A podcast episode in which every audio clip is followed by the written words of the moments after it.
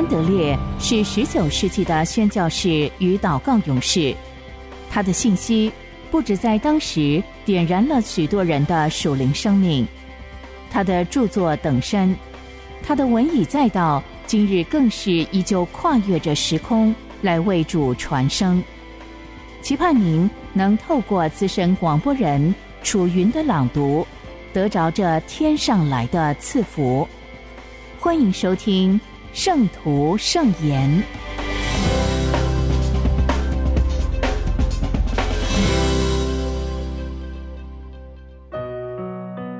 在基督里的祷告学校，祷告的肯定。经文：耶稣说：“要我为你做什么？”马可福音十章五十一节，路加福音十八章四十一节。那瞎眼的人曾经大声呼喊，而且不住的呼喊：“大卫的子孙呐，可怜我吧！”主听到了这个呼喊，知道瞎子要什么，也愿意答应他的要求，但是。在应允之前，他先问他：“你要我为你做什么？”他要听见瞎子亲口将他的心愿清楚表白出来，而不只是泛泛的祈求而已。他若不说出心愿，就不能得到医治。如今，主也对许多祈求者提出同样的问题，在他们没有明确答复之前。就得不到任何应允。我们的祷告不该是求助怜悯的模糊呼求，或是概略性的呼求祝福，而应该是明确的表白需要。这不是说神慈爱的心不了解我们的呼求，或是不愿意垂听。他这样做乃是为我们好。这种明确的祷告帮助我们更明白自己的需要。要我们花时间、费心思，并且自我省察，来发现自己最需要的是什么，同时又检视我们、测验我们，我们的心愿是否真诚，譬如是否愿意坚求到底，让我们判断自己，我们的心愿是否符合神的话语，以及是否真相信。祈求就必得着，也帮助我们等候神特别的应允。一旦得到回答，就能永志不忘。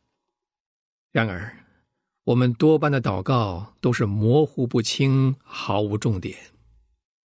有人要神怜悯，但是不知道要神的怜悯来为他做什么；有人求罪得拯救，但是不先列举。要得释放的罪名，又有人求神赐福他们周遭的人，或是求圣灵充满他们的国家或世界，但是并不期望在某一个特定范围内看见神的回答。主对这些人说：“你现在究竟要我做什么？”每位基督徒能力都有限，他的工作只限于某个特定的范围，他的祷告。也该如此。每位信徒都有自己的生活圈、家庭、朋友、邻居。如果他向神提出个别而明确的恳求，为其中一位或是多位提名代求，就能使信心得着操练。而这些特定的事情，我们既然宣告信心，并且获得应许，在一般性的祷告上。也会更有信心而大有功效。当训练有素的军队在马如巴被波尔人一举击败、溃不成军，整个文明世界何等惊讶！到底波尔人是怎么成功的？欧洲的军队向着人山人海的敌人开火，从来不管每发子弹有没有明确的射击目标，而波尔人从打猎中学到的功课。却不一样，他们那一双老练的眼睛，懂得让每一发子弹都有功效。他能找到要射击的人。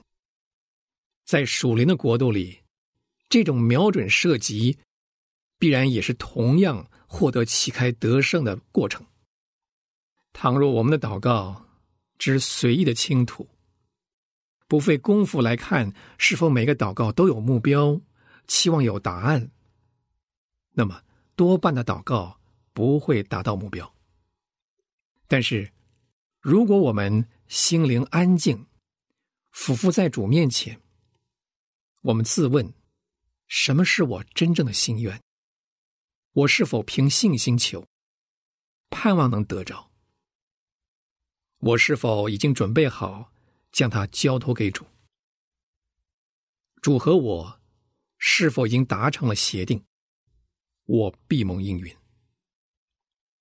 我们应当学习这样祷告，让神和我们都清楚明白，什么是我们真正的盼望。有人或许会问：我们将自己的想望告诉主，不强要按我们的心愿而行。让主来决定哪一样对我们最好，这岂不是上策吗？这种说法大错特错。耶稣要训练门徒明白，信心祷告的本质正是不能只让神知道我们的向往，然后由他来做决定。那是顺服的祷告，在我们不明白主的旨意的时候，不妨这样做。但是信心的祷告。是从神的应许中明白他的心意，而不断祈求，直到得着应允。我们在马太福音第九章读到，耶稣对瞎子说：“你们信我能做这事吗？”在马可福音他说：“你要我为你做什么？”在这两处，他都说是信心拯救了他们。他对那位叙利亚腓尼基督的妇人也同样说：“妇人，你的信心是大的，照你所要的，给你成全了吧。”信心无非是将心智安息在神的话语上，而能够肯定的说：“我必得着。”真正相信，便是坚守心智。不过，这种心智。会不会跟依赖神、顺服神相冲突呢？绝对不会，这才是荣耀神的真顺服。唯有在孩子将自我意志全然降服于天赋之后，才会从天赋那儿得到自由和权柄，能随心所欲的祈求。而一旦信徒接受神的旨意为自己的意愿，就是神的话语和圣灵的小玉。那么，神的心意就是要他的孩子运用这更新的意愿来服侍他。这种意愿是灵里最大的能力。神的恩典就是要洁净保守这个意愿，这是神形象主要的特性之一，是他全然自由的运作。一个儿子如果只为父亲权益而活，不求自己的意思，但求完成复制。父亲必然会将事业托付给他。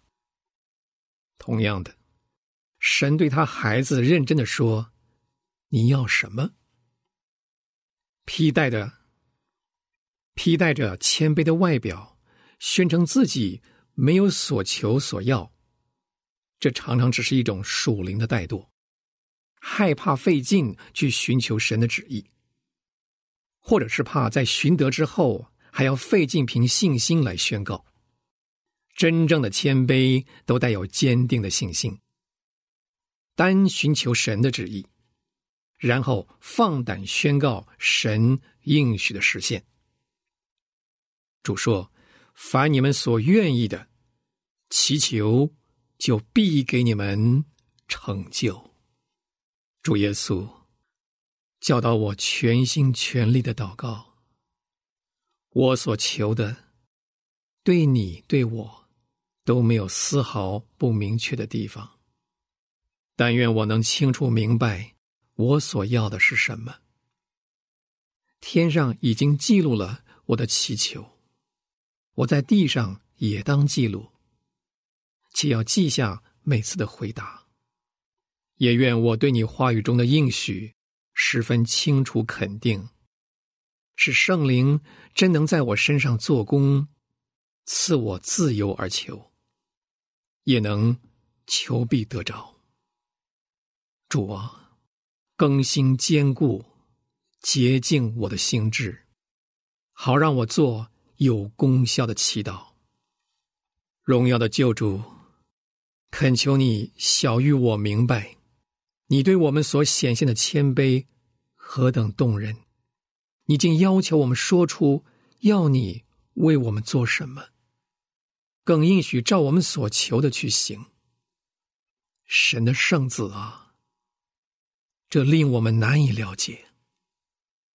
我只能相信你救赎我们，要我们全然属于你，并要让我们的意志，就是我们最高贵的部分。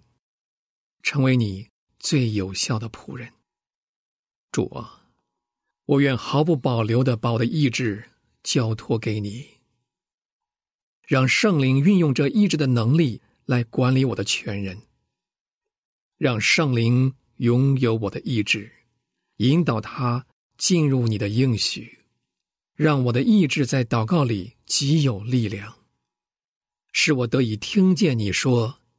你的信心是大的，照你所需要的，给你成全了吧。阿门。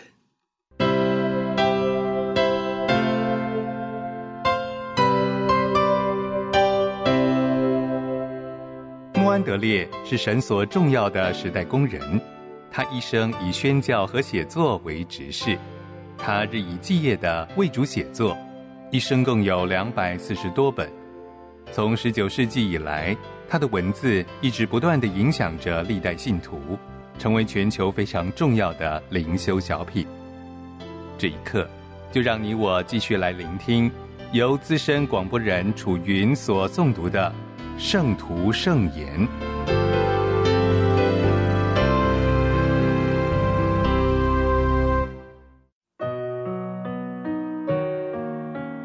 做完全人。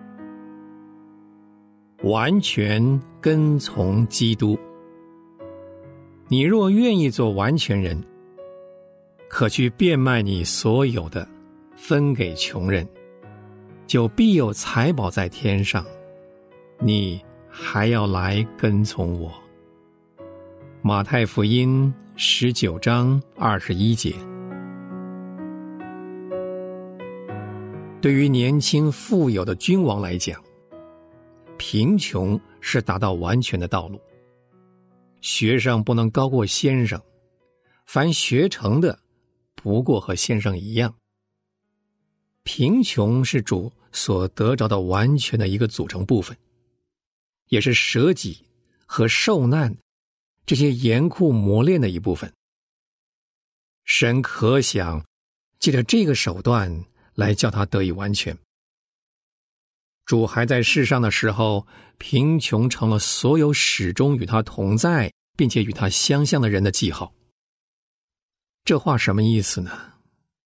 耶稣是万物主宰，他在世上原本能过着安逸的生活，轻松自如的就能得着一切。他也可以教我们如何得着财富，使用财富，叫财富变得圣洁。在这一点上，他也可以像我们一样行在世人所当走的路上。但是，他选择了贫穷。贫穷叫人得着的舍己和完全信靠神而活的生命，叫人所得着的虚心的态度，所受的试炼和试探，是他要向我们展现出的所谓完全的基本要素。在他选择与自己同在的门徒身上，贫穷是他们与他相交的记号，是叫他们受到栽培，能以完全效法他的形象，也是胜过世界的能力的奥秘所在。叫人完全得着天上的财富，将从天上赐下来的圣灵完全彰显出来。甚至在蒙召要到神宝座前的保罗身上，贫穷也成了他所选择的最可宝贵的手段，使他完全跟从主。做完全人这条命令，既是赐给富人的，也是赐给贫穷人的。这话又是什么意思呢？当然，圣经并没有说过拥有财富是罪。尽管圣经告诫我们要提防财富所造成的危险，并且责备那些挥霍无度的人，但是他也没有规定一条禁绝财富的律法。然而，圣经说，贫穷在完全的生命当中占据了极重要的地位。要明白这话，我们就必须记牢。完全是一个相对的术语。我们并不在律法以下，也不是把律法外在命令当做我们应尽的义务和行为准则，所以不必因为品性或环境的差别而挂虑。在我们蒙召要借以度日的完全自由的律法当中，还有很大余地。叫我们在为神和基督献上一切的时候，可以表现出无数的差异来。人们所得着的恩赐、所处的环境、所蒙的恩照，都有极大差异。但是在显然互相矛盾的生活道路上，我们一样可以看出相同的灵来。有一种完全。人只能像主的仆人一样，借着用正直的态度拥有和使用世上财富，才能寻求得到。也有一种完全，是像主一样，在外在的事上来寻求，在贫穷的时候也能见证天国的财富是何等真实和充足。在教会早期时代。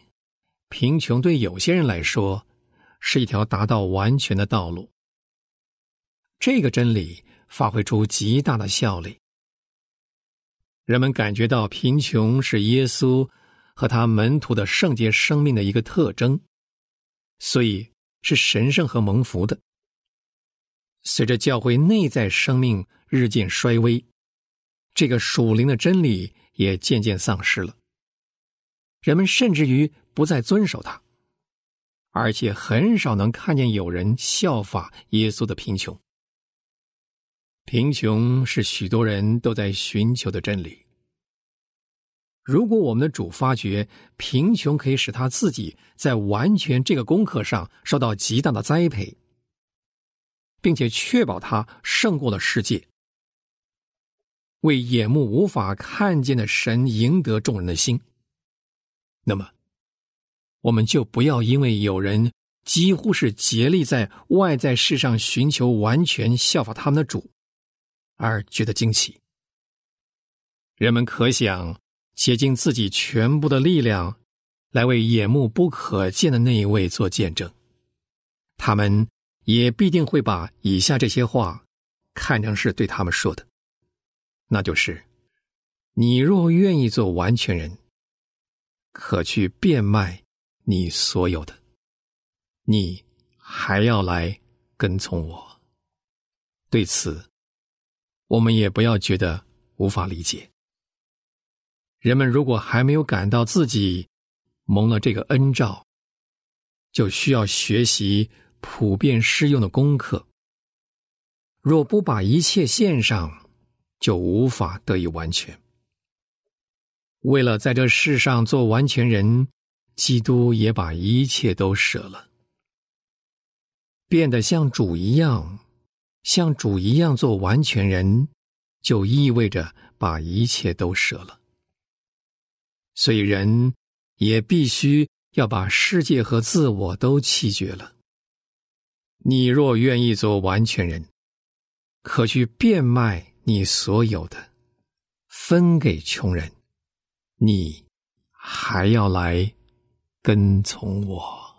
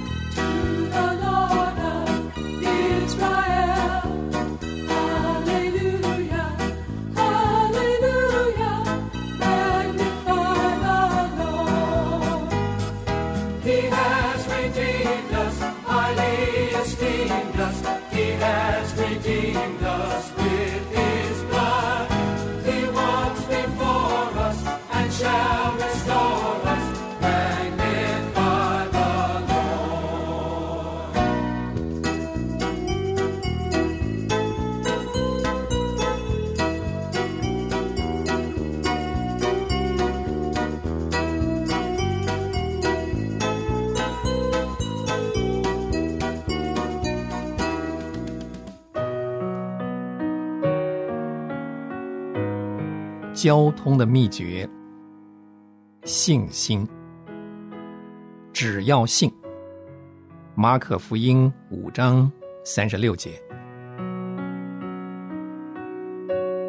这里有一个非常重要的功课，就是当我们单独在内室献上我们的祈求的时候，我们必须全然信靠神的爱和主耶稣的全能。请花一点时间，问问你自己这个问题：对于神的爱，我的心是否满了极大又牢靠的信心？如果不是这样，请不要立刻开始祷告。信心是不会自己来的，要安静的思想。神说谎是何等的不可能！他在无限量的爱里。已经预备好了，要来给你祝福。请读一些关于启示神的能力、信实和爱心的圣经章节，把这些话引到你自己身上，并且说：“主啊，是的，我要在你和你的大爱里，用坚固的信心来祷告。”把“信心”这个词。只限制在赦罪和蒙悦纳、做神的儿女这两件事上，是一件错误的事。信心所包含的远超过这些。对于一切神所要为我们做的事上，我们都必须有信心。我们也必须相信，他要照着我们每一天特殊的需要供给我们。神的伟大和能力是无限量的，基督的恩典也足够应付我们每一天新的需要，所以，我们也应当照着每天的需要运用活的信心。当我们进入内室开始祷告，我们要问一问自己：我真是相信神在这里与我同在吗？也相信主耶稣要帮助我祷告吗？也相信我能够花上蒙福的时间来和我的神有交通吗？主耶稣常常教导门徒，如果要有真实的祷告，信心是何等不可缺少。他照样教导我们学习这个功课。我们要停留在他的交通中，求他用他超绝的能力，刚强我们的信心。基督要对我们说，当初他对马大所说过的话。约翰福音十一章四十节：“我不是对你说过，你若信，就必看见神的荣耀吗？”交通的秘诀。神的话，人活着不是单靠食物，乃是靠神口里所出的一切话。马太福音四章四节。我们的主举这个实例，非常富于教训。在这个实例中，他把神的话比作我们每一天的粮食。我们都知道，食物乃是生命不可缺少的。不管一个人多强壮，如果他不摄取营养品，他就会越来越软弱，最后生命也会消耗殆尽。照样，神的话也是这样。它包含一个属天的原则，供应人的属灵生命，并且强有力的在那些信的人里面做工。食物必须要吃才行。我们可以懂得食物的事，也可以有食物分给别人。在我家里，桌子上食物可以非常丰富，但是如果我因着生病，不能够吃，这一切对我来说毫无帮助。我还是会衰弱，还是会死亡。照样，如果对于神的话仅仅是一点知识，甚至就是能把它传给别人，对于我自己仍然无益。只把神的话思想思想是不够的。我必须将神的话当作食物，吸收到我心里和生命里，得到它滋养。我必须在爱里、顺服里来支取神的话，并且让它完全占有我的心。这样，神的话对于我，才真是生命的话。食物必须要天天吃，这对于神的话也同样真实。诗篇上说：“唯喜爱耶和华的律法，昼夜思想，这人便为有福。”我何等爱慕你的律法，不住的思想。要得着一个强有力的属灵生命，神的话是每天不可缺少的。当主耶稣在地上的时候，他学习、爱慕，并且顺服天父的话语。你若寻求与他有交通，就必能在他话里面寻见他。基督要教导你如何借着他的话与天父有交通，正如他自己在地上的时候所做的一样。我们要像主耶稣那样学习专一为神的荣耀，和为着应验神的话语而活着。穆安德烈说：“但愿我生命中的每一刻不会浪掷于神同在的亮光和喜乐之外，也愿我无时无刻不将我自己交托给神，作为他的器皿，能充满他的灵和他的爱。诚愿穆安德烈的但愿，也成为你我的心愿。”